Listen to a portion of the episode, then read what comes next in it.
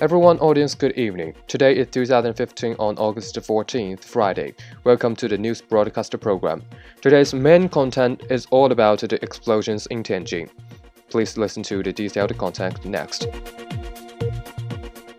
Investigators searched for clues on Friday to identify what caused the two huge explosions at a warehouse storing violate chemicals at a busy port in North China, as foreign and local companies assessed the damage to their operations.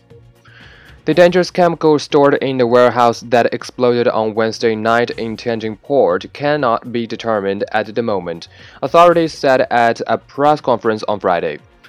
Gao Huaiyou, deputy director of Tianjin's work safety watchdog, cited major discrepancies between the accounts of company management and customs, and the damage to the company's office as reasons they are unable to identify the chemicals.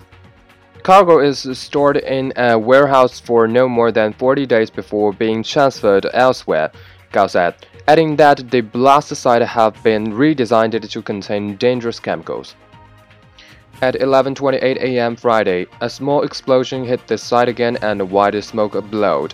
Authorities said at a news conference on Friday that by noon all flames will be extinguished and then containers will be moved to safer places and be opened for examination. Rain is forecast for the blast area Friday afternoon, and the 700 ton sodium cyanide could turn deadly poisonous when it reacts with water, Yangtze River Daily said.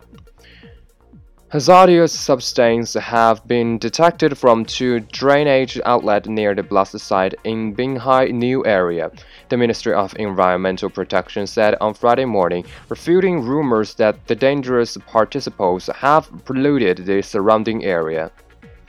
The harmful pollutants, including chemical oxygen demand (COD) and cyanide, a highly toxic chemical compound, were found three times and eight times higher than the usual levels, according to the ministry. The Tianjin Municipal Environmental Watchdog has set up 22 monitoring stations, of which five are checking water quality. The drainage outlet to the Bohai Sea has been closed, and the Bureau is conducting an investigation into water quality. The blast in the city of Tianjin on Wednesday night killed at least 55 people, including a dozen firefighters. About 700 people are injured, 70 seriously. Rescuers pulled one survivor from the wreckage on Friday, a city official told reporters. Columns of smoke from uh, fires still burning rose from the blast site amid the devastation of crumbled shipping containers, thousands of torched cars, and the port buildings reduced to burnout shells. Xinhua has reported 18 firefighters remain missing, with 66 among the hundreds of people hospitalized. The explosion at the port, one of the world's largest, were so big they were seen by satellites in space and registered on earthquake sensors. A team from the International Atomic Energy Agency's Beijing Environmental Emergency Response Center, as well as 214 Chinese military, nuclear, and biochemical materials specialists, had gone to Tianjin.